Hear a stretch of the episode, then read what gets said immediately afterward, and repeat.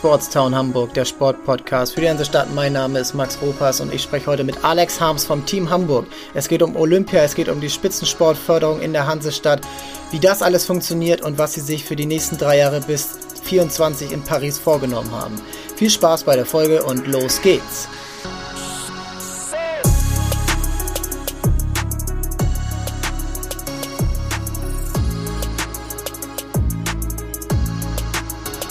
Alex, herzlich willkommen. Moin, vielen Dank für die Einladung.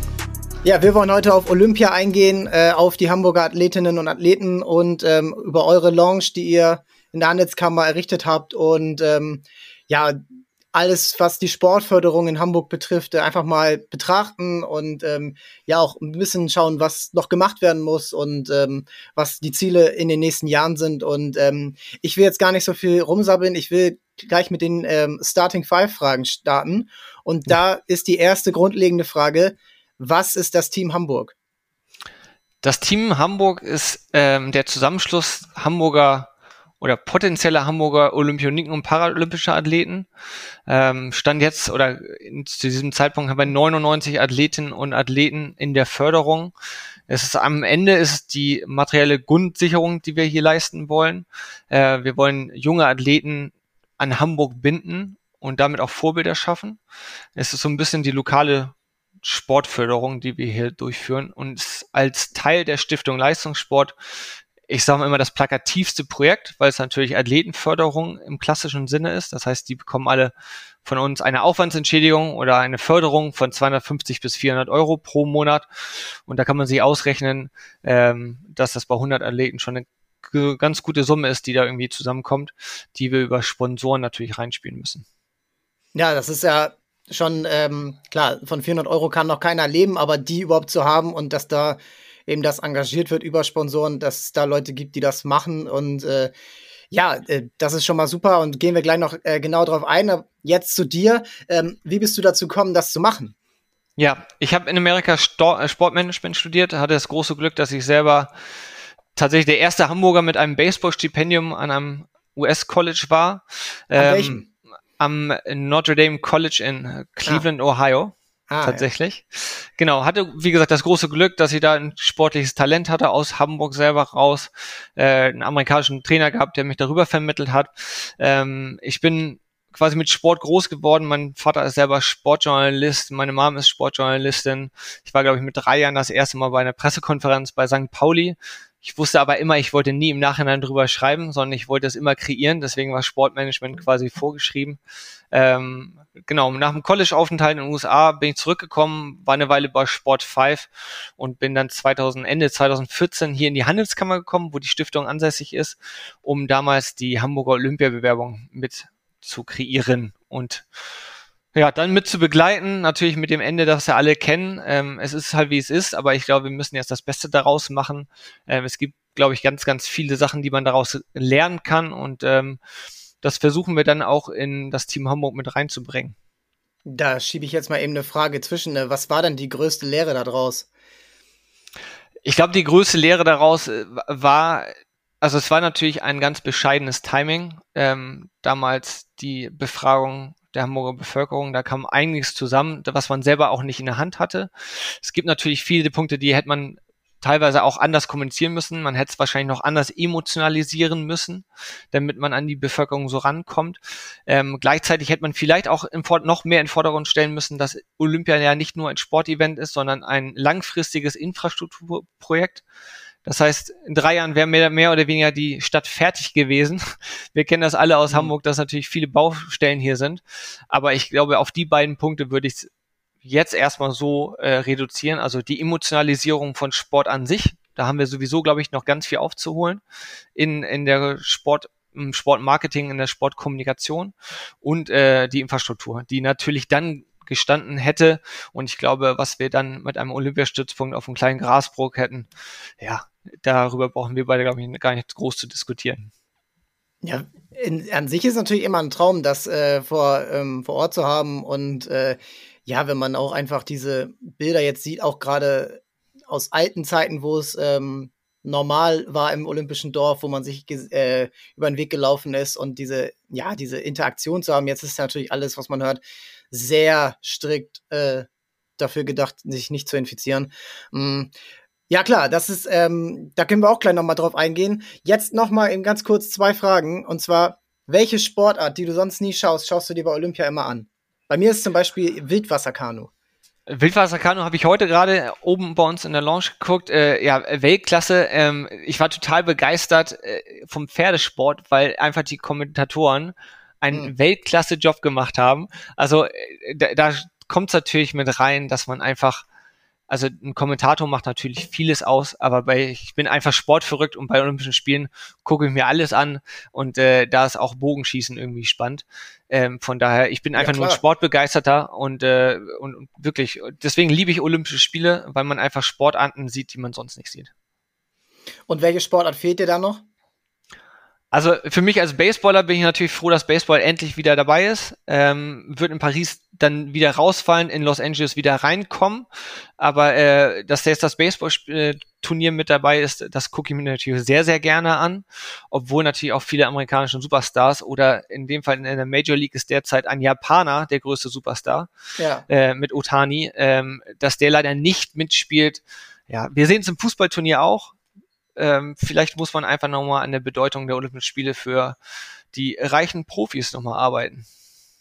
Ja, ich glaube, das ist äh, gerade, äh, habe ich auch viel über gelesen, dass ähm, ja immer so von dieser Absagenflut geredet wird, aber es sind ja eigentlich immer nur die drei großen Sportarten, wo sehr viel Geld verdient wird, also Fußball, okay, noch Basketball dazu, ähm, durch ähm, Spieler wie LeBron James, aber selbst da sind ja wahnsinnig viele Stars dabei, wenn man über Kevin Durant redet oder ähm, Bradley Beal, Jason Tatum, ähm, Spieler, die vor zwei, drei, drei, Tagen noch in den NBA Finals gespielt haben, die sind auch dabei.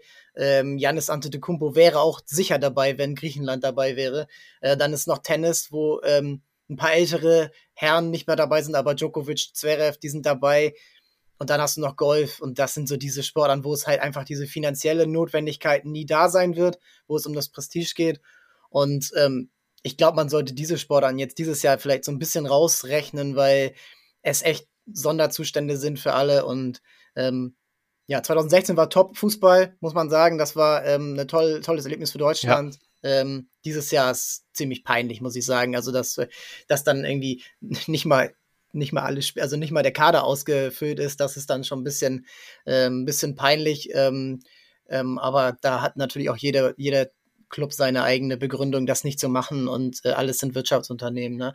Ähm, um jetzt so ein bisschen auch genau darauf zu achten, eben Wirtschaftsunternehmen zu machen, äh, beziehungsweise über Wirtschaftsunternehmen zu sprechen. Sportler sind ja irgendwo, ich AG, Sportlerinnen und Sportler, und jeder arbeitet ja Jahre auf diesen Moment hin. Jeder ähm, richtet sich ja auch sein äh, Ziel darauf aus und auch seine Lebensplanung natürlich, also Frauen, die, äh, ich nicht, noch ähm, nicht Mütter werden oder ähm, all diese Sachen oder Karriere, Studien, äh, alles diese, diese, dieses Lebensplanung ähm, ist ja komplett darauf ausgerichtet, dass 2020 fliege ich nach mhm. Tokio oder ich will mich dafür qualifizieren. Und dann kam die Pandemie und vielleicht kannst du mal darauf eingehen, ähm, um so ein bisschen Faden auch reinzukriegen. Äh, wie ist, ähm, sind die Hamburger damit umgegangen, dass es sich ein Jahr verspätet hat, beziehungsweise ja sogar unsicher waren, ob sie überhaupt stattfinden können, die Spiele. Mhm. Und wie ist diese ganze Pandemie an den Sportlern vorbeigegangen? Grundsätzlich muss man sagen, wir haben jetzt ähm, glücklicherweise schicken wir 32 Athletinnen und Athleten zu den Olympischen beziehungsweise auch dann zu den Paralympischen Athleten äh, zu spielen. Mhm. Ähm, fünf Paras haben wir bei uns im Team Hamburg. Ähm, es ist natürlich komplett unterschiedlich äh, gelaufen. Wir hatten im Hockey ist natürlich jetzt ein Fall mit der Janne Müller-Wieland, die wäre vor einem Jahr wahrscheinlich so noch als Kapitänin der Hockey-Nationalmannschaft mitgefahren. Ähm, das war jetzt vielleicht das Jahr zu viel oder das weiß dann der Bundestrainer, warum sie jetzt nicht mit, mitgenommen wurde.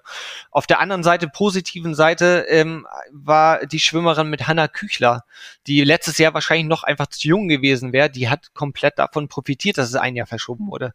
Also es gibt immer, wir haben natürlich negative Stories, aber wir haben auch ganz viele positive Geschichten, weil sich Sportler auch entwickeln. Und das ist eigentlich das Schöne am Team Hamburg, dass wir nicht nur die aktuellen olympischen Athleten fördern, sondern auch die, die sich für 24 und teilweise auch auf 28 vorbereiten. ich nochmal anschließend zu, vorhin zu dieser Förderung, das ist ja alles immer on top auf die Sporthilfe, einfach damit wir für uns, für Hamburg nochmal das Quäntchen mehr geben können, um auch Nachwuchstalente nach Hamburg zu holen und hier auch zu binden.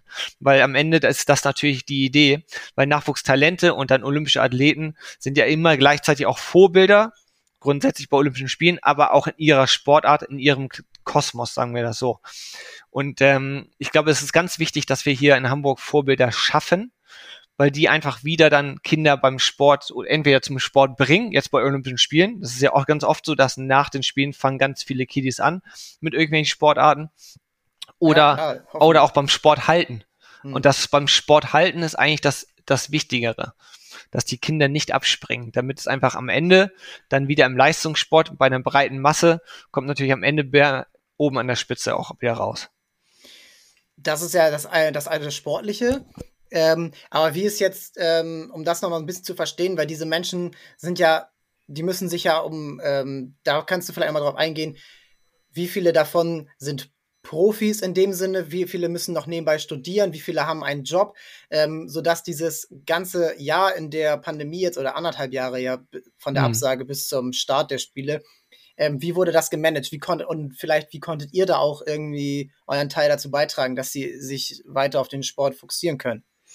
Also wir hatten das große Glück, ähm, dass alle unsere Partner auch in der Corona-Zeit bei dem Team Hamburg geblieben sind, So dass wir dieses Extra-Jahr, was ja in dem Sinne in den Büchern gar nicht geplant war, ähm, weil es immer nach dem olympischen Zyklus geht es wieder neu los. Die Athleten stellen einen neuen Antrag. Es hören ja auch einige wieder auf. Das heißt, das war natürlich ein extra nicht eingeplantes Jahr. Ähm, und deswegen sind wir froh, dass wir so tolle Partner hatten, die auch in diesem Jahr natürlich dann bei uns geblieben sind, um dann auch diese extra Förderung in dem Sinne auch, äh, dass wir die dann auch ausschütten können. Grundsätzlich ist es so, dass bei uns im Team Hamburg haben wir, glaube ich, eine Profiathletin tatsächlich, das ist die Esther Henseleit, die Golferin, die Hamburger Golferin, die hat es leider ja nicht zu Olympia geschafft, aber die ist in dem Sinne die einzige Profiathletin, die ja auch auf der Ladies PGA Tour spielt. Und der Rest sind, ich sag mal, klassische olympische und paralympische Athleten, die nebenbei studieren oder auch arbeiten. Also da sind keine Vollprofis dabei, ähm, weil es in diesen Sportarten teilweise auch gar nicht funktioniert. Also ob das jetzt Hockey oder Rudern ist, ähm, die müssen alle, das sind ja alles Leute, die wissen, dass sie damit nicht ihr Lebensunterhalt finanzieren können. Ähm, und deswegen sorgen die alle teilweise vor oder arbeiten schon. Und das ist dann ist natürlich so eine extra Förderung und wenn wir das auch durchziehen, ja, äh, dann ist das natürlich für die eine gewisse Sicherheit, in diesen unsicheren Zeiten. Also wenn man auf Spiele hinarbeitet und die ganze Welt diskutiert darüber, ob es stattfindet oder nicht, das macht ja etwas mit einem. Und deswegen ist es natürlich wichtig, dass wir von Anfang an sagen könnten, egal was passiert, wir werden als Stiftung an eurer Seite sein, bis dieser Zyklus dann auch zu beendet ist. Ja, ist ja schon mal ein Problem weniger, weil viele hatten ja auch die ähm, Problematik, dass sie ja gar nicht trainieren konnten oder sehr viel Aufwand betreiben mussten, damit sie überhaupt trainieren können unter Hygienevorschriften und Mannschaftssport ist dann noch was anderes. Hockey, ähm, da gibt es ja auch die diverse, also muss ja wahnsinnig Aufwand gefahren werden, damit die alle Corona-konform trainieren können, ohne das Geld, was der HSV hat oder was der FC Bayern hat. Und ähm, du hast gerade gesagt, ähm, auch Hockeyspieler sind keine Profis. Aber letzten Endes erwartet ja Deutschland oder Sportdeutschland dann irgendwie dann schon, äh, wenn dann die Spiele laufen, dass die Damen und die Herren zumindest mal um die Medaillen mitspielen. Jetzt habe ich gerade bei Moritz Fürste, der ja auch bei euch war, im Interview gelesen, ähm, der hat das nochmal vor Augen geführt. Ähm, Deutschland ist keine Nation, die äh, Vollprofis hat, aber es sind fünf, sechs andere Teams wie äh, die Holländer, die Belgier, die Briten und äh, noch zwei andere Nationen, ich weiß gerade nicht mehr, wer genau, aber das mhm. sind Vollprofis, die das ganze Jahr nichts anderes machen, als, äh, als Hockey zu spielen oder darauf hinzuarbeiten, Hockey zu spielen und ähm, ja, äh, olympisches Gold zu holen äh, und Weltmeistertitel und nicht alles. Ähm, wie ist das, ähm, wie siehst du da die Entwicklung? Ist das ähm, in Richtung 2024, 2028, ähm, ist da ein negativer Trend, den man aufhalten kann oder ist es eher gleichbleibend, ähm, während andere Länder vielleicht besser sind in der Sportförderung? Ich würde sagen, also die Sportförderung an sich ist äh, ja nicht schlecht. Ähm, mit der deutschen Sporthilfe haben wir natürlich einen Grundstock, der da reinkommt. Da wird auch an der Spitze auch gut gefördert. Und dann ist es so, dass wir natürlich, also das Team Hamburg war tatsächlich die erste lokale Sportförderung, wenn wir es so nennen möchten. Mittlerweile gibt es in mehreren Städten das. Aber so wie wir das machen, dass da wirklich keine persönliche Meinung reinkommt, dass es klare Kriterien gibt, dass man auch da reinkommt, das gibt es, soweit ich das weiß, nur quasi hier. Ähm, grundsätzlich muss man das Sportsystem, aber das ist natürlich sehr weit gesprochen, dann auch einmal hinterfragen. Wenn man überlegt, ähm, ich habe es natürlich jetzt mit dem amerikanischen System selber erlebt, was das bedeutet, wenn Schule und Sport verbunden ist. Ähm, Vereine tun ganz, ganz viel hier in Deutschland. Ähm, ist, ich sehe nur die ganz große Gefahr, dass viele Kinder einfach es nicht mehr zum Sport schaffen bei der Ganztagsschule, wenn der Sport nicht in die Schule integriert wird. Ja. Ähm, deswegen muss man da jetzt einen Weg finden, dass man Sport gemeinsam mit der Schule und den Verein irgendwie verbindet. Ich ich hätte natürlich spontan gar keine Lösung so richtig, weil es natürlich extrem schwierig ist, das zu verbinden, aber irgendwie muss das sein. Und im Anschluss muss es natürlich auch so sein, dass es nicht sein kann, dass ähm, ja Athleten 22 Semester BWL studieren, weil bestimmte Kurse nicht angerechnet werden. Also das sind alles Leute, mhm. auch in, das muss man grundsätzlich sagen, olympische Sportler, die können davon nicht ihr Leben finanzieren, außer sie sind ein Prozent oder sogar weniger. Also wenn wir uns das mal angucken. Das heißt, die werden irgendwann sowieso einen Beruf ausüben können, wie auch immer der heutzutage aussieht. Ja, das kann ja sehr, sehr kreativ heutzutage auch werden. Und das ist ja auch schön. Ähm, aber das wissen die meisten und deswegen sorgen die natürlich auch vor. Ähm, grundsätzlich muss man am Sportsystem, was, glaube ich, was ändern. Ähm, und die Begeisterungsfähigkeit für Sport grundsätzlich und für den Leistungssport in Deutschland wiederherstellen. Weil ich habe schon das Gefühl, dass Leistungssport ein kleines Imageproblem hat. Inwiefern siehst du das als dieses, äh, dass da immer dieses Stigma der Eiskunstlaufmama ist oder wie, ähm, also die das Kind bis zum Erbrechen fördert, ja, Stichwort China oder auch ja Russland äh, oder auch die DDR damals, wo viel ja Illegales passiert ist im Zusammenhang mit Sportförderung, ähm, wo ich mir aber denke, gut, das ist ja ein Fehler, aber das ist ja ein, äh, sorgt ja nicht dafür, dass der Sport schlecht ist, sondern die, die, Machenschaften dahinter. Wie siehst du das? Nein, also ich würde es gar nicht so weit äh, quasi bringen, sondern ich würde mhm. sagen, dass, dass viele Menschen, die im Sport nichts zu tun haben, äh, den, den Bezug zum Leistungssport grundsätzlich verloren haben. Also die Reichweite äh, im Sinne von, wie oft trainieren die eigentlich und was verdienen die? Ähm, weil das sind nicht alles Fußballer und äh, das sind, die trainieren teilweise viel, viel mehr als Fußballer.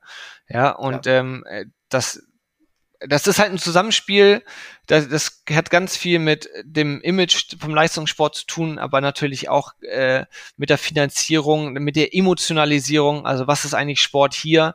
Ähm, wie gesagt, das ist, glaube ich, im amerikanischen System teilweise auch echt übertrieben, also die Emotionalisierung von Sport, aber so ein bisschen würde uns ganz gut tun.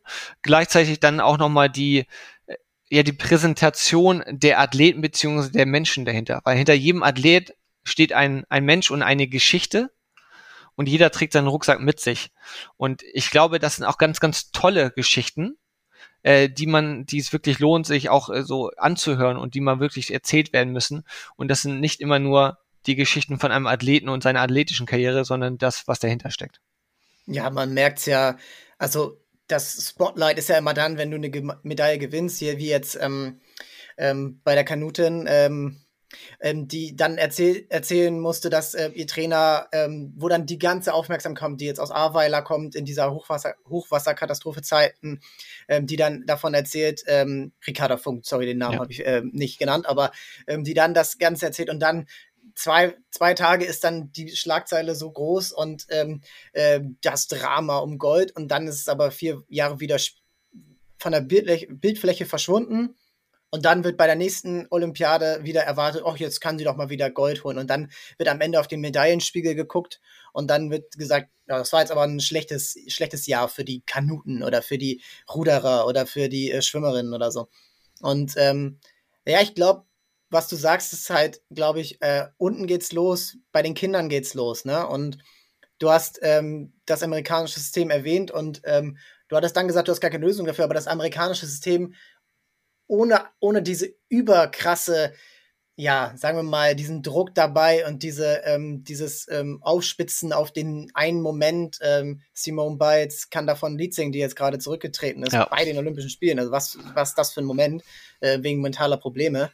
Ähm, und da ist eigentlich so diese, diese Begeisterung für den Sport an sich und für alles andere als Fußball zu sehen und zu fördern und dann auch zu sagen, okay, da möchte ich reingehen und das möchte ich machen. Und ähm, ja, wirklich da diese, diesen, und ich glaube, es kann nicht anders funktionieren, ähm, du siehst es wahrscheinlich ähnlich, als das muss aus der Gesellschaft kommen. Du kannst jetzt nicht sagen, wir fördern jetzt mit einer Million Euro Hockey. So, dann, dann wird die eine Million irgendwie in, investiert und es interessiert sich aber keiner dafür und dann hast du, äh, dann hast du vielleicht eine Goldmedaille gewonnen durch ähm, die Förderung und ja, danach war es das so. Aber ähm, genau. diese Schule, und das, das Gute ja, also ich finde, Hamburg sollte da eigentlich Vorreiter sein, gerade auch, man hat sich für Olympia zweimal beworben, äh, aus verschiedenen Gründen ist es nichts geworden.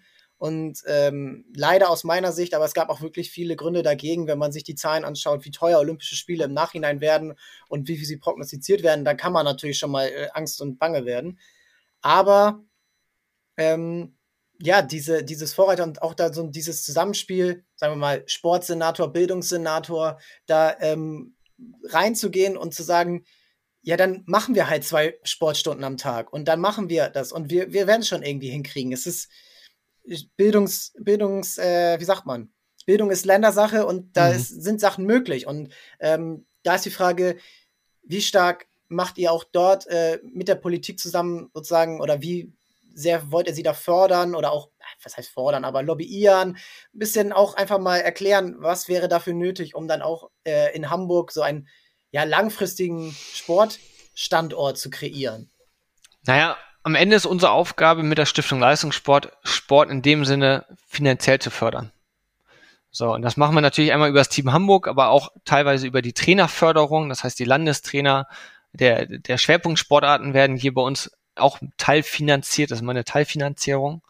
Ähm, und das ist die Aufgabe der Stiftung Leistungssport. Das bedeutet, wenn wir es natürlich schaffen, mehr und mehr Athleten zu fördern, das zu kommunikativ zu begleiten, dann ist das, dann ist das schon gewonnen. Weil am Ende müssen wir die Geschichten unserer Athleten auch erzählen und die Erfolge so feiern, wie sie fallen. Ähm, und das ist quasi unsere Aufgabe. Ich glaube, da, da bringt es in dem Sinne auch nichts irgendwie groß Druck zu machen ohne inhaltliche Vorschläge, weil ich glaube, wir können froh sein, dass wir in Deutschland so ein Vereinssystem haben, wo jeder seine Heimat findet Deswegen finde ich es schwierig, das amerikanische System eins zu eins zu übernehmen. Würde ich das auch heißt, man müsste. Erfordern. Die Vereine haben viel mehr, also haben auch ihre Vorteile. Und äh, ich genau. bin selber im Verein groß geworden und ähm, das hätte die Schule nicht bieten können. Korrekt. Und ähm, das ist klar. Nur ähm, die Vereine, haben wir auch schon in einigen Folgen jetzt gehört, haben stark gelitten in der Pandemie und sind auf Corona-Hilfen angewiesen, die dann auch gezahlt werden müssen. Und ähm, ja, da da drückt dann der Schuh und man kann, glaube ich, nicht mehr so wirklich dieses Ehrenamt erwarten in heutigen Zeiten, weil es einfach an vielen Ecken, ja, der Tag hat nur 24 Stunden und die Kinder genau. sind länger in der Schule und irgendwann lohnt sich alles nicht mehr. Und da, ja, ja, es ist halt schwierig, wenn man überlegt, dass Leute, weiß ich nicht, teilweise 90 Euro für ihr Fitnessstudio ausgeben, aber sich bei 18 Euro Vereinsbeitrag pro Monat beschweren ja. und dann überlegen, dass der oder und das, das ist ja so ein Kreis, der dann kommt, sich dann beschweren, dass die Trainer nur ehrenamtlich oder arbeiten um für eine Aufwandspauschale. Also es ist ein bisschen, also ich glaube, das ist eine eine Umstellung, die wir da tätigen müssen. Das fängt ja an mit dem Trainerjob, ne? Also das ein Trainerjob, ich weiß nicht, ob wie oftmals hört man, okay, du, ah, du bist Trainer und was machst du hauptberuflich? Also äh, der ja, Trainerjob an sich, der muss doch anerkannter werden. Und das hängt aber alles mit dem kompletten Sportkommunikation zusammen. Das fängt von den Vorbildern an und das zieht sich runter bis zu dem Trainerjob. Und also, wie gesagt, wenn man irgendwie 90 Euro für ein Fitnessstudio ausgibt und keine Ahnung was, aber dann den Verein, also sich für 18 Euro da beschwert und äh, dann besseren Trainer haben will, das funktioniert einfach nicht. Und das ist einfach wie du eben sagst, eine Frage der Gesellschaft und ich glaube, das liegt an uns ähm, in der Förderung der Athleten, weil am Ende müssen die Athleten natürlich auch mithelfen, das dann auch für die kommende Generation zu verbessern. Das Schöne ist, das wissen wir mit dem Team Hamburg. Ähm, das Team Hamburg gibt es ja seit 20 Jahren. Wir haben Athleten gefördert und fördern sie ja immer noch, die auch das verstehen. äh, welche Aufgabe sie haben und äh, und Leistungssportler auf dem Niveau, das sind immer Botschafter einer Stadt und ihres Sportes. Und das versuchen wir hier auch, ähm, denen auch mitzugeben. Und ähm, wir haben mit ganz vielen ehemaligen Hockeyspielern und Carlos Nevado, der ist jetzt jeden Tag hier oben in der Lounge, denn der weiß das ganz genau und der weiß auch, dass er quasi dann uns auch was zurückgeben soll und auch möchte. Also das ist ja immer das Schöne, das, das muss ja auch sowas auch freiwillig passieren. Und ich glaube, wenn wir da zum Beispiel das Team Hamburg noch bekannter machen können, ähm, dass da auch viel mit dranhängt, weil am Ende, es sind alles Vorbilder in ihrer kleinen Sportart. Ja, du hast ähm, das auch angesprochen, dieses, ja, dieses dafür brennen. Und das ist ja eigentlich, das, äh, das mag ich immer an Olympia, wenn man gerade auch merkt, okay, das eine ist zwar ein Hockeyspieler und das andere ist ein Volleyballspieler, aber der, der weiß Bescheid und der, der kennt sich aus und das sind diese Sportfreaks, die dann auch wirklich dafür brennen, dann, ja, für ihre, außerhalb ihrer eigenen Bubble, das dann ähm, zu supporten. Moritz Fürste, ich gucke nur jeden Tag seine Instagram-Story, der glotzt jede Sportart und postet das und freut sich für jede Athletin und jede Athleten aus Deutschland und auch international. Das ist genau dieses Feuer, das man braucht und ich finde, ja, das ist so ein bisschen ähm, wirklich so verloren gegangen durch so eine, wie du sagst, die 90 Euro fürs Fitnessstudio, da geht es um einen selber und wie man aussieht und ähm, ähm, dass man dann auch so ein bisschen dieses Statussymbol hat, dann in dem 90 Euro teuren Fitnessstudio zu sein und nicht im 40 Euro teuren oder im 20 Euro teuren. Ähm, aber dieser Gemeinschaftssinn, ja, der, der bringt einem ja so viel mehr. Und der, du bist Mannschaftssportler, ich bin Mannschaftssportler, Trainer, wie du gesagt hast. Ähm, ich bin selbst Trainer und ähm, kann davon bei weitem nicht leben. Also das ist, äh, das ist halt ein Ehrenamtjob und selbst wenn man eine Aufwandsentschädigung bekommt, äh, für die man dankbar ist, weil äh, die auch nicht selbstverständlich ist, äh, ja, was willst du da, äh, was, was, wie soll das funktionieren? Und bei mir ist verständlich, das ist äh, Freizeitsport, aber Jugendförderung, ähm, ja, Athletenförderung, die auf äh, Olympia hinzuarbeiten, denn die alle sich immer noch um was anderes kümmern müssen, äh, mhm. um ihren Job, um ihre, also in anderen Ländern müssen die sich nicht mal um ihre Miete kümmern, sondern das wird einfach, da wird eine Wohnung gestellt und hier lebst du und hier, äh, das ist dein Auto, so wirklich wie beim Profifußball. Und ähm, da ja. muss ja nicht alles sein, man kann sich auch noch ähm, um sich irgendwie um sich selbst kümmern, aber ähm, so diese, ja, so ein bisschen dieses ähm, Geben und Nehmen, ähm, was viele, wie ihr sagt, ähm, das hinkriegen, das ist echt, das ist echt stark. Und was mich da interessiert, ähm, wie auch ähm, wie jetzt in Richtung 2024, was ihr ähm, gerade im Kinder- und Jugendsport ähm, erreichen wollt, 2024, 28, äh, wahrscheinlich auch 32, ähm, dann ähm, was sind da gerade ähm, in der Jugendförderung, gerade auch durch die Trainerförderung und so, was sind da so die neuesten Sachen, die ihr ähm, entworfen habt und wo ihr auch ähm, schon aktiv mit in der Stadt mitarbeitet ähm, für die Jugend? Na, gerade in dem Jugendbereich ist es natürlich am nachhaltigsten, wenn man die besten Trainer einfach mitfinanziert. Ähm, Trainer in dem Alter, und da reden wir in, einem, in einer Altersgruppe, ich sag mal 14 bis 18, müssen gut ausgebildete Trainer sein in ihrer Sportart müssen begeisterungsfähig sein und müssen Leute begeistern können, weil am Ende ist das der Zeit, die Zeitspanne, wo die meisten Kids vom potenziellen Leistungssport abspringen. Mhm. Das bedeutet gerade da, und das machen wir mit dieser Trainerfinanzierung, äh, ob das jetzt zum Beispiel Landestrainerin des Hamburger Golfverbandes ist, ein oder ein, ein Athletiktrainer im Hamburger Schwimmverband. Das ist extrem wichtig, dass diese Trainer finanziert werden, weil sie natürlich für die Hamburger Leistungssportler oder angehende Leistungssportler da sind. Das sind immer Bezugspersonen und das müssen meiner Meinung nach einfach die besten Trainer, dann natürlich im Hinblick auf Bundestrainer und keine Ahnung was, die sind natürlich noch wahrscheinlich besser ausgebildet, haben mehr Erfahrung, aber trotzdem müssen das für diese Altersgruppe müssen es irgendwie die besten Trainer sein, damit sie auch die die höchste Anzahl an potenziellen Leistungssportlern im Leistungssport halten. Ähm, und daher ist für uns natürlich ähm, ja die Trainerförderung ein, ein ganz großes Thema, wofür auch wo, wo die Stiftung Leistungssport natürlich auch für steht. Ähm, wir finanzieren da das Trainerfördermodell ähm, Olympiastützpunkt mit. Da werden, glaube ich, jetzt sieben Trainer mitfinanziert. Das ist ein großer Topf, der zusammenkommt von Stadt, vom Hamburger Sportbund, aber auch von uns als Stiftung Leistungssport, womit dann diese Trainerstellen finanziert werden. Ähm, genau, das ist einfach für uns wahnsinnig wichtig, in der, in der Finanzierung. Ähm, weil das am Ende auch die Zukunft des Hamburger Leistungssports ausmacht. Ja, ich glaube, da sprechen alle Sportarten dieselbe Sprache, 14 bis 18.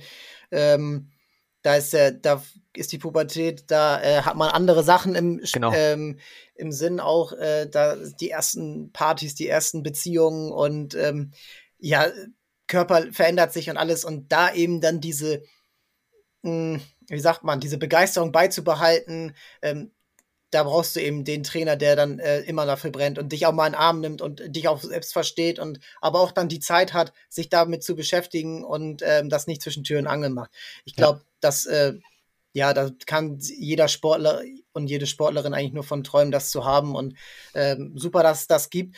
Und ähm, wenn wir jetzt dann darüber reden, dass ähm, Entschuldigung, ähm, wenn wir jetzt darüber reden, dass ähm, diese Sportler dann auch Richtung Olympia fahren, ähm, diese, ähm, diese Erfahrung mitbringen. Wie, ähm, du hast jetzt ja auch schon durch 2016, äh, da warst du ja schon dabei, ähm, Rio, wie hast du quasi den, wenn sie jetzt das erste Mal dabei waren, wie bringen sie sich ähm, dann ein oder wie, wie ist so ein Ablauf dann, wenn man bei den Spielen war, vielleicht noch nicht das Ziel erreicht hat? Mhm. Ähm, wie, wie bist du da, ähm, wie siehst du das und wie ähm, bist du damit eingebu äh, eingebunden? Und wir sind natürlich als Förderer der Athleten im ganz engen Austausch. Ähm, die, Förder äh, die, die Athleten wissen auch, was sie quasi als, als also an uns haben als, als lokalen Förderer und als Team Hamburg. Und wir sind in dem Sinne natürlich was Besonderes, weil das Team Hamburg, wie gesagt, das sind 99 Sportler in 21 verschiedenen Sportarten. Ähm, das ist eine ganz, ganz wichtige Förderung für einige, weil die wirklich dann nur deswegen auch beim Leistungssport bleiben können. Und wir versuchen die kommunikativ über diesen gesamte, über dann heißt es ja über die Olympiade, also mhm. den Zeitraum dazwischen, ähm, ja auch bei Geschichte gelernt. Genau, medial zu begleiten äh, und immer wieder auch über zu die über die zu erzählen. Ähm, wir haben jetzt in Corona, weil wir natürlich jetzt auch keine mit den Sponsoren konnten wir keine Aktion machen, weil am Ende ist es für unsere Sponsoren natürlich auch wichtig, diese Athleten mal kennenzulernen. Und jetzt in diesen anderthalb, also in den letzten anderthalb Jahren war es für uns unmöglich, mit den Sponsoren natürlich in dem Sinne was wirklich hands-on zu machen, weil die Gesundheit der Athleten im Vordergrund stand. Das heißt, da wollten wir überhaupt nichts riskieren, weil ich meine, das wäre eine absolute Farce gewesen, wenn durch unsere Aktion jemand irgendwie die Olympia-Quali verpasst hätte oder, ja, oder, natürlich. oder. Und das äh, wussten die äh, dankensweiter, äh, dankenswerterweise auch die Sponsoren.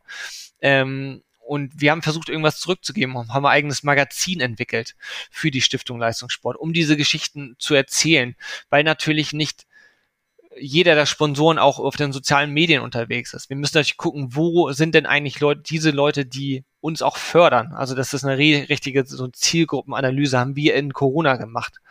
Ähm, in der Zeit haben wir eine eigene Merchandise-Linie erschaffen. Im Sinne von, das sind Artikel, die nicht Sportartikel sind, sondern das sind Freizeitklamotten mit typisch hanseatischen Motiven, mit einem Anker, mit einem Moinspruch drauf. Ähm, wir werden die Sachen vertreiben. Klassiker. Genau, der Klassiker, weil das jeder kauft und gleichzeitig tut man etwas Gutes, weil am Ende 20 Euro am Team Hamburg landen. Und wenn Leute das mitnehmen aus Hamburg ähm, als kleines Mitbringsel oder was auch immer, da haben sie trotzdem was getan. Es ist so ein bisschen New York Yankee Vorbild, ja. Die Leute tragen alle New York Yankee Cappy, wissen aber nicht, dass mindestens 7,50 Euro von jeder Cappy an einen Baseballverein geht. Ähm, und das war so ein bisschen der Plan dahinter. Und dann sind wir im Dezember in dieser ganzen Phase dieser Planung äh, haben wir, ist, sind wir auf die Idee gekommen, während der Olympischen Spiele hier auf der Dachterrasse der Handelskammer eine Team Hamburg Lounge ähm, aufzubauen und einen Platz zu schaffen, wo alle gemeinsam unter freiem Himmel, Corona-konform, dann auch die Spiele genießen können. Und dann haben wir ab Januar da angefangen, dahin zu arbeiten. Und wie läuft's gerade? Äh, du hast, ähm, wir haben jetzt die Folge einige Male verschoben. Du bist ähm, im Dauerstress, aber äh, erzähl mal den äh, Hörerinnen und Hörern, die jetzt da noch kein Bild von haben, ja. ähm, was gerade abläuft und ähm, wen ihr schon da hattet ähm, als Gast oder auch ähm, wie so ein normaler Ablauf von, ja, morgens ja schon, äh, genau. früh morgens wegen der Zeitverschiebung. Äh, wie läuft's ab? Also, um einmal die Location so ein bisschen zu skizzieren, ähm, wir sitzen auf dem auf der Dachterrasse der Handelskammer mit äh, auf, dem, auf der Rückseite des Rathauses. Das heißt, man hat einen einzigartigen Blick auf den Rathausturm von hinten. Wir haben acht Fernseher aufgebaut auf dieser Dachterrasse. Ähm, das alles mit Zelten, äh, ja, einfach überdacht. Wir haben äh, un mit unseren Athleten den Innenbereich foliert auf eine sehr, glaube ich, klassische Art und Weise, aber trotzdem ein bisschen American Sports Bar mäßig, um einfach diese Leute auch mal per Gesicht zu zeigen, wer ist da eigentlich aus Hamburg mit nach, nach Tokio gefahren, weil man teilweise ja auch niemanden, äh, also die Gesichter auch gar nicht vor Augen hat. Und grundsätzlich läuft das sehr gut. Wir hatten letzte Woche Freitag war die Öffnungsfeier parallel zur Öffnungsfeier in Tokio. Das heißt, wir haben eine Stunde vorher mit unserem Programm angefangen.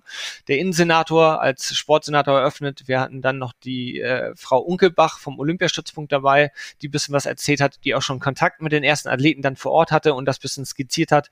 Und unser Kuratoriumsvorsitzender der Stiftung ähm, das war eine kleine Eröffnungsfeier mit äh, knapp 75 bis 80 Mann oben auf der Dachterrasse. Das ist auch das Maximum, was wir laut Hygienekonzept darauf bekommen. Ähm, das war sehr schön, dann wieder alle Leute zu sehen. Und ähm, Samstag war dann offiziell so richtig erste Tag. Wir öffnen jeden Tag um 7.30 Uhr morgens.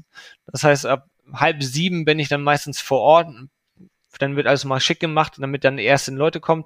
Das Schöne ist eigentlich, jeder von uns muss frühstücken und Mittagessen. Das spielt uns, also da spielt uns die Zeit so ein bisschen rein. Und tatsächlich wird das angenommen. Die Leute kommen vorher, vor der Arbeit teilweise hier in der Innenstadt, kommen zum Frühstück essen. Ja, und schön. Dann haben wir einen kleinen Workspace oben mit eingerichtet. Das heißt, man muss nicht für anderthalb oder zwei Stunden nochmal ins Büro, sondern man kann das hier mit dem Laptop machen. Also hat so ein bisschen was vom, vom Workspace irgendwie auf dem Airport oder so. Genau. Und dann ist es so, dass wir für uns jeden Tag oder zumindest an 90 Prozent der Tage also eine kleine Schwerpunktsportart, nennen wir das in dem Fall jetzt, rauserkoren haben. Das war jetzt am Samstag, war das um 9.15 Uhr das Handballspiel und äh, dann um 12 Uhr das Hockeyspiel. Das heißt, wir haben dann zu diesen Schwerpunkten immer ähm, olympische, entweder ehemalige Medaillengewinner da oder auch Experten hier vor Ort. Also jetzt Samstag als Beispiel, dann hatten wir Moritz Fürste dort, der ein bisschen das Hockeyspiel kommentiert hat oder auch analysiert hat, was sehr, sehr interessant war. Und fürs Handballspiel hatten wir dann Sebastian Frecke, da den äh, Geschäftsführer des HSV Handball. Und so zieht sich das durch. Und ähm, dann hatten wir direkt am Montag äh, zwei, äh, zwei Hockeyspielerinnen mit der Diana Teschke und mit der Aline Mevers hier vor Ort. Und das ist echt wirklich schön, weil die Leute das auch gerne annehmen. Die können sich mit ehemaligen Olympiateilnehmern unterhalten und das ist wirklich Sportstars, wenn man das Wort Stars benutzen möchte in dem Fall, auch zum Anfassen und zum doch, Nachfragen. Pushen, ne? Genau. Sitzstars, die haben Olympiagold gewonnen oder genau. also Weltmeister Pascal Hens oder Martin Schwalb, ähm, äh, Champions League Siegertrainer und alles. Also es sind Legenden ja eigentlich, ne? Genau. Und so versuchen wir das durch und auch durch die Bank und äh, versuchen das jetzt zu begleiten. Das bedeutet, morgen ist für uns ein absoluter Raketentag, weil um 13.45 Uhr spielen die Hockey-Männer in dem Fall, Samstag spielen die Hockey-Damen. Äh, das wird genauso cool sein, aber morgen ist natürlich 13.45 Uhr Hand, äh, ähm, Hockey Deutschland gegen Niederlande, ein absoluter Klassiker und um 14.15 Uhr direkt das Handballspiel hinterher, Deutschland gegen Norwegen. Und bei beiden ist Druck drauf. Und äh, morgen sind wir das allererst mal restlos ausverkauft. Das ist das Beste, was man hören kann. Also äh, ausverkauftes Haus gerade. Ähm, Fühle ich auch super, dass dann eben diese, dieser Austausch zwischen den Sportarten stattfindet. Hockey, Handball, wo man ja jetzt wahrscheinlich im Stress einer normalen Saison da gar nicht zukommt, jetzt äh, immer noch die, die, äh, den Austausch zu pflegen, weil jeder in seinem ja, Fulltime-Job gefangen ist und ähm, immer auf das nächste Spiel hinarbeitet oder das nächste Turnier oder die nächste ähm, Länderspielreise oder so. Das ist, das ist schon ähm, echt stark. Und ähm, was ich auch immer cool finde, ähm, jetzt auch herauszufinden, wer kommt überhaupt aus Hamburg, wenn man jetzt gerade mal absieht von diesen Hockey, Beachvolleyball, man, man weiß es dann irgendwann, dass Laura Ludwig für den HSV spielt oder so. Aber jetzt zum Beispiel, ähm, da kommen wir kurz zum nächsten Punkt und auch zu einer Medaillenhoffnung. Ähm, wenn er nämlich noch einen Kampf gewinnt, dann ist es soweit. Ähm, der Boxer Am Amariat Abdul-Jabbar ähm, ist aus, aus dem Irak hier nach Deutschland gekommen vor einigen Jahren und hat sich ja, quasi von der, jetzt nicht von der Straße, aber irgendwo schon ähm, hochgeboxt und ist jetzt bei Olympia im Schwergewicht. Hat den ersten Kampf gewonnen, morgen ist der zweite. Und ähm, ich habe ihn mal, ähm, weil wir auch schon über eine Podcastaufnahme gesprochen hatten und es dann aber zeitlich, weil er in Tokio ist, äh, nicht gepasst hat, hat er mal kurz ähm, ähm, gesagt, was er, ähm, wie er sich gerade im Olympischen Dorf fühlt. Und ähm, du kennst ihn auch. Und lass uns gleich mal ein bisschen über, über den äh, ja, über den Boxsport auch und über seine Karriere zu, äh, als Beispiel reden. Aber um einfach dann mal reinzuhören, was er sagt, ähm, lasse ich jetzt einfach mal kurz äh, ihn sprechen. So, mir geht es sehr gut hier. Äh, allerdings wegen Corona dürfen wir nicht raus, können nicht so viel machen, außer hier spazieren, allerdings im Dorf. Und äh, ja, immer zum Essen gehen. Wir haben hier einen kleinen Spielraum, wo alle Sportler sich treffen und zusammenspielen. Tischtennis, Playstation und so weiter. Der erste Kampf war gut. Äh, der Gegner war stark, er hat mir nicht einfach gemacht, wollte kämpfen. Er ist halt ein Kämpfer. Aber ich konnte den Kampf sehr gut meistern und äh, hat es geklappt um da jetzt noch ein bisschen drauf einzugehen, was, was er morgen erwartet, ähm, in dem Kampf gegen ähm, den russischen Athleten, der auch Weltmeister ist. Mhm. Ähm, hören wir noch mal kurz rein, was er dazu sagt und ähm, dann sind wir wieder dran. So, mein Gegner für den nächsten Kampf ist auf jeden Fall sehr, sehr stark. Das weiß ich. Ich kenne ihn, habe schon mal gegen ihn geboxt. 2000, Anfang 2019. Habe leider sehr knapp verloren. Ähm, er ist groß, beweglich und amortierender Weltmeister. Aber ähm, ich habe einen Plan, wie ich gegen ihn boxe.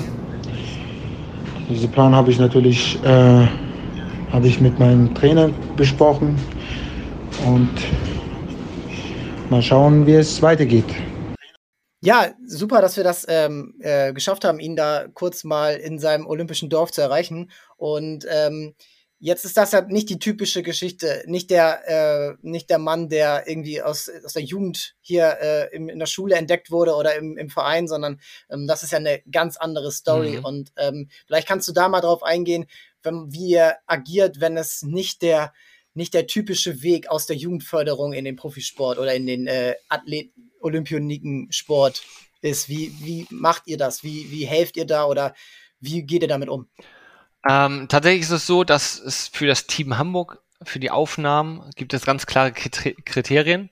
Da sind keine persönlichen Meinungen oder was auch immer dabei, sondern die Kriterien an sich sind, ähm, ich sage so knallhart, dass also hier entscheidet niemand am Schreibtisch, ob du das Talent hast oder nicht, sondern das. Aber was sind denn, was das sind denn die Kriterien? Ähm, also du musst für einen Hamburger Verein starten, du musst einen Bundeskaderstatus haben, äh, du musst dementsprechend in Hamburg auch wohnen und ja. du dementsprechend bist du auch dann am Olympiastützpunkt Hamburg-Schleswig-Holstein dem zugeordnet.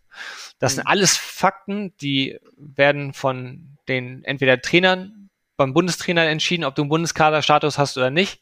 Und die anderen an Sachen, ob du jetzt in Hamburg wohnst oder äh, ich sag mal für einen Hamburger Verein startest, ist ein einfacher Hardfact. Das heißt, hier sitzt niemand in der Handelskammer und hier in der Stiftung und wir würfeln jetzt nicht aus, ob du das Talent hast, sondern das sind Fakten. Da wird ein Antrag gestellt, das machen die Athleten selber, das sollen die Athleten auch selber machen, ähm, weil sie natürlich dann auch diesen Förder Vertrag auch selber unterschreiben müssen, äh, weil wir so zwei, drei Anforderungen haben wir natürlich. Ne? Also Logo-Einbindung ist, glaube ich, klar in den sozialen Medien ähm, und die Nennung des Förderers, das sind so Kleinigkeiten, das sind jetzt keine, ich sag mal, knallharten Verträge. Sich ja eher drüber, ne? Genau. Das sind keine knallharten Verträge, sondern das sind wirklich Förderverträge, das, was wir auch sind. Ähm, von daher für uns war einfach nur wichtig, Amar ist eine ganz, ganz tolle Story. Wir haben das auch in unserem Magazin selber auch nochmal aufgeschrieben und äh, jetzt in unserem aktuellen Magazin, was wir zu den Spielen rausgebracht haben, haben wir auch eine Story über ihn gemacht. Also das ist eine ganz, ganz tolle Story, wie Integration funktionieren kann. Ähm, und äh, aber an sich wird er nicht anders behandelt, weil er jetzt eine andere Geschichte hatte, sondern er wird ganz ja, okay. genauso behandelt und das ist uns extrem wichtig einfach, dass das alles, dass alle gleich laufen, ja. Das ist ja mehr Inklusion dann einfach und das ist ja auch das, was genau. gemacht werden soll. Einfach äh, Sportler, es tritt für Deutschland an und ähm, wenn ja. man mit ihm spricht oder wenn man ihn auch im Fernsehen hört, da ist dieser Fokus, dieser Fokus dabei, ähm, mit ich will Gold gewinnen, ich will, ich will hier, ich bin nicht nur, um dabei zu sein, ich bin hier, um Gold zu gewinnen, ich will mein Land vertreten und das ist ja toll, wenn das einfach er sagt und dass er das erreichen will. Und ähm, ja, dieser, dieser Leistungssportfokus, ich glaube, das ist eine Geschichte, gar nicht, um das jetzt so auszu, äh, auszuschlachten, dass es jetzt nicht diese typische deutsche Geschichte ist, aber einfach Leistungssport anerkennen, Leistungssport ähm, miteinander betreiben oder selbst erstmal Sport und daraus kommt dann ja die Leistung. Genau. Ähm, ich glaube, das ist das, was, ähm, was man daraus mitnehmen kann. Und äh, morgen Freitag 5.20 Uhr oder so ist, glaube ich, äh, soweit. Dann äh, kämpft er. Ich, ho ich hoffe, ich schaffe es früh aufzustehen hier. Ich muss, äh, wir haben ein äh, kleines Kind, da muss man äh, den Schlaf wohl wählen. Aber ähm, das ist, das ist es wert. Und bei ähm, Olympia ist es ja so, Bronze ist ja schon erreicht, wenn man das Halbfinale erreicht, weil es dann zwei Bronzemedaillen gibt. Genau. Ähm, und ähm, wenn du dir jetzt, ähm, da habe ich jetzt noch gar nicht ähm, direkt äh, drauf reagiert, aber wenn du jetzt in den Zeitplan guckst, was die nächsten Wochen abgesehen vom Baseball ähm, stattfindet, worauf freust du dich und wo siehst du vielleicht auch in anderen Ländern Geschichten, wenn man jetzt mal aus der deutschen Bubble rausgeht, wo sind andere Ländergeschichten, wo du sagst, das müssen wir in Hamburg hier auch machen? Oder irgendwie irgendeine Sportart, wo man sagt, oh ja, das ist eine tolle Geschichte oder das ist ein, die, äh, ein Land, was in dieser Sportart einfach überragt durch ja, eine Förderung äh, oder eine Änderung der Förderung oder so. Mhm. Wo, wo, ähm, wo machst du das fest? Du bist äh, mehr im Thema da. Also grundsätzlich muss ich sagen, ich freue mich auf die auf, grundsätzlich auf die nächste Woche, weil nochmal äh, dann die Intensität der Entscheidungen sich natürlich ein bisschen erhöht. Ähm, ich freue mich. Ja, Mannschaftssport. Genau, Mannschaftssportarten. Also ob das jetzt Hockey ist, dann man fiebert als Hamburger natürlich immer mit den Hockeyteams mit.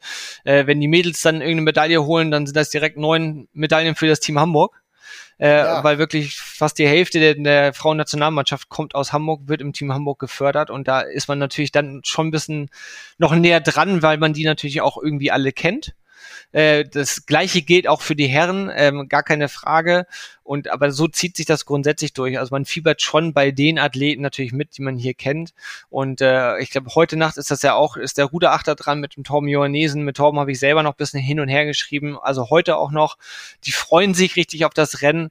Ähm, von daher, also man ist natürlich deutlich näher dran. Aber grundsätzlich ist, glaube ich, ein Olympia ein, ein, ein Riesensportfest und über jede kleine noch so sportromantische Story äh, kann ich mich freuen und auch da wird auch ab und zu mal ein Tränchen verdrückt, weil ich glaube, das sind einfach Menschen, die haben eine wahnsinnige Passion für etwas. Die stellen ganz, ganz viel zurück und das kann man sich als nicht-Leistungssportler auch gar nicht vorstellen, was da alles zurückgestellt wird. Also teilweise, teilweise wird ja auch die komplette Jugendzeit zurückgestellt, weil es natürlich Sportarten geht, da hat man seinen Peak mit 18, 19, 20 oder Anfang 20. Also jetzt, schauen wir uns jetzt die Turnerinnen an, ja. Also die haben natürlich ihren Peak ja, viel, viel früher als andere Sportarten und die stellen wahnsinnig viel zurück. Und das muss man einfach so sagen. Und wenn es dann so Stories gibt, also wie gesagt, aus egal aus welchem Land, aus welcher, aus welcher Nation, welcher Sportart, was auch immer. Also ich kann mich, da bin ich wirklich so Sportfan einfach und kann mich wirklich für jeden auch mitfreuen. Und ich glaube, das macht Olympia und grundsätzlich den Sport ja auch aus, ähm, dass man sich für andere auch mitfreuen kann. Und äh, gerade das macht den Leistungssport aus, weil alle geben am Ende das Beste und der Beste gewinnt. Und das hoffentlich dann auch im fairen Wettstreit. Über andere Themen brauchen wir, glaube ich, nicht reden. Ich glaube, bei Olympia ist es auch noch deutlicher, die, also außer jetzt, sagen wir mal, man schaut jetzt mal aufs EM-Finale, ähm, geht jetzt gar nicht darum, dass eine Silbermedaille abgenommen wird oder so, aber ich glaube, diese generelle, man kann dann auch gönnen, wenn man Zweiter oder Dritter oder auch Vierter, das ist ja der bitterste Platz eigentlich, ja. ähm, wird und dann anerkennt und nach zwei Minuten Trauer einfach da steht und sagt, ey, du hast es verdient, wir kennen uns jetzt hier seit acht Jahren, wir sind immer auf denselben Wettbewerben weltweit und ähm, du hast es verdient ähm, und keine Ahnung, in drei Jahren in Paris greife ich wieder an. Genau. Ich glaube, das ist echt die, die Story, die hinter Olympi Olympia steht. Und ähm, was mir immer auffällt, ist, wenn man jetzt so auch gerade sagt, okay, es sind keine Zuschauer, ist ja, ist, äh, ist ja jetzt nicht so spannend oder so. Ich glaube, wenn man in die Augen der Athleten guckt, ich habe vorhin Tischtennis geschaut, da ist genau gleich. Ja. Also es war, das war Wahnsinn. Also, tolles Match äh, bis zum Schluss und äh, diese Energie, die war, die war da. Wenn dahinter das Olympiazeichen leuchtet, dann, dann ist, glaube ich, jeder Sportler, der da ist, auf, äh, auf Sendung. Ja. Und äh, ich glaube, da ist jetzt vielleicht abgesehen von so ganz großen Stadiensportarten, die Leichtathletik oder der Fußball, wo man, glaube ich, immer von, davon lebt, was das Publikum macht, ist das, glaube ich, dann immer noch, immer noch dasselbe. So unter, ja. unter Wasser hört man auch nicht. Nee, stimmt. So, das ist, das ist Wahnsinn. Aber grundsätzlich ähm, bin ich auch, also grundsätzlich würde ich auch sagen, auch Sportromantiker, auch nicht nur was die Erfolge angeht. Also ja. es gibt gerade bei Olympia dann diese Teilnehmer, äh, ich glaube, das war in Sochi bei den Winterspielen, äh, da jemand, da war glaube ich jemand, ich weiß nicht, ob das Südamerika oder Südafrika oder ich weiß also oder ein Afrikaner, ich weiß es nicht, der sich im Langlauf äh, ausprobiert hat und äh, dann für seine Nation gestartet ist und das ist doch das Schöne. Also dabei sein ist in dem Sinne wirklich alles. Das sind sowieso alles kleine Zirkusse, die um die Welt fahren und die gönnen sich auch untereinander, glaube ich, relativ viel. Ähm, von daher, also ich glaube, da bin ich einfach Sportromantiker.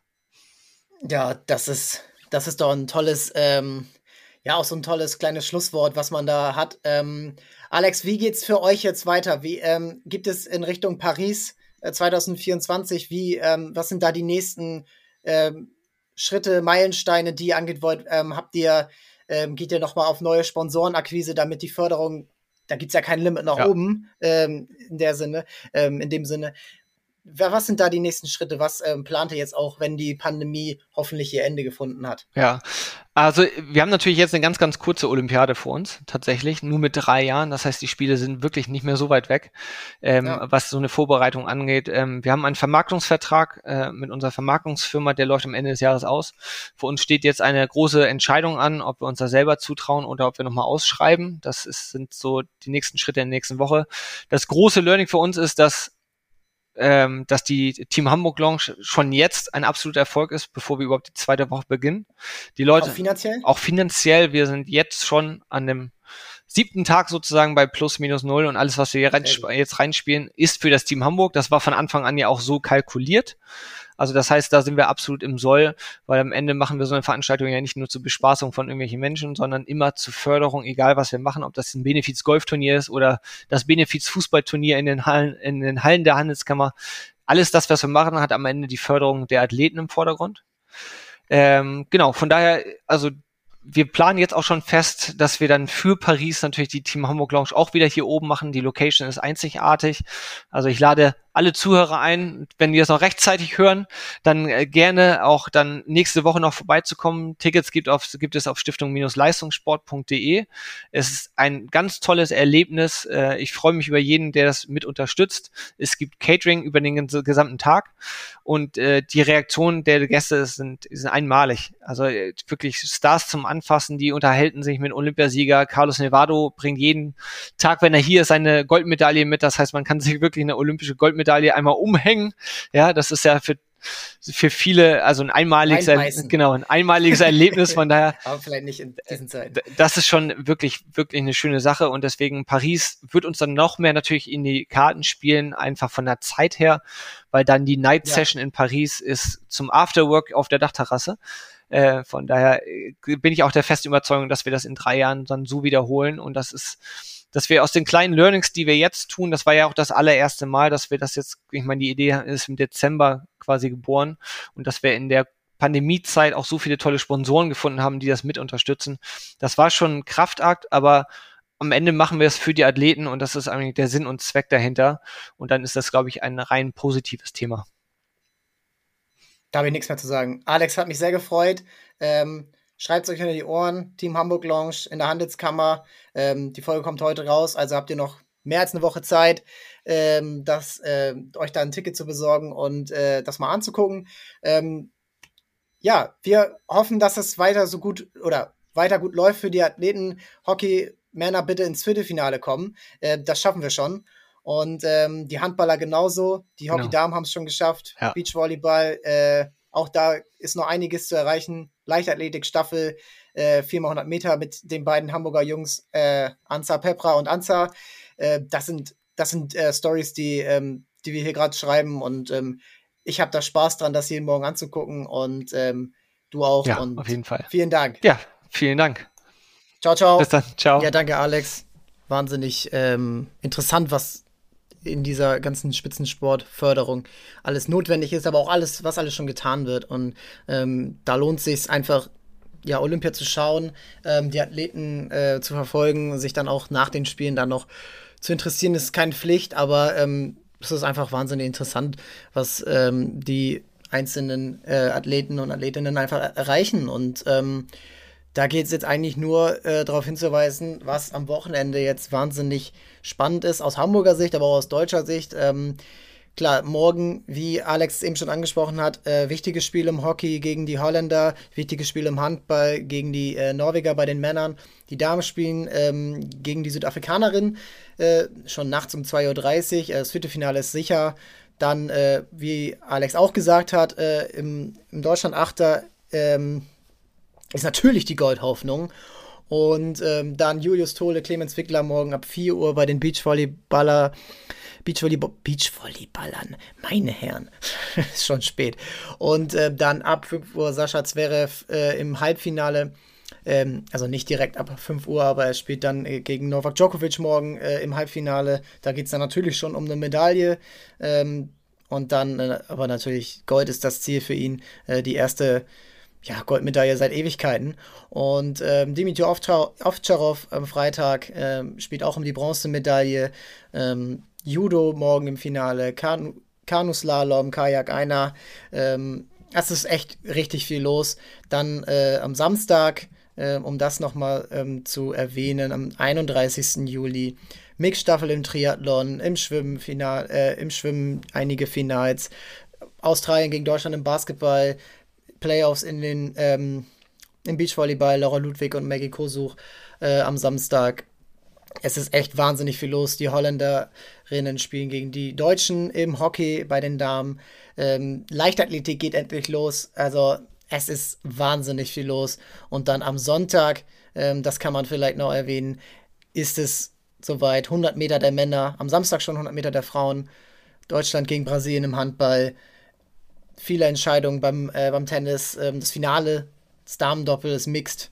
Es ist jeden Tag immer was los. Hockey auch im Viertelfinale bei den Herren. Leichtathletik, wie gesagt, es ist so interessant und ich habe richtig Lust, mir das anzugucken.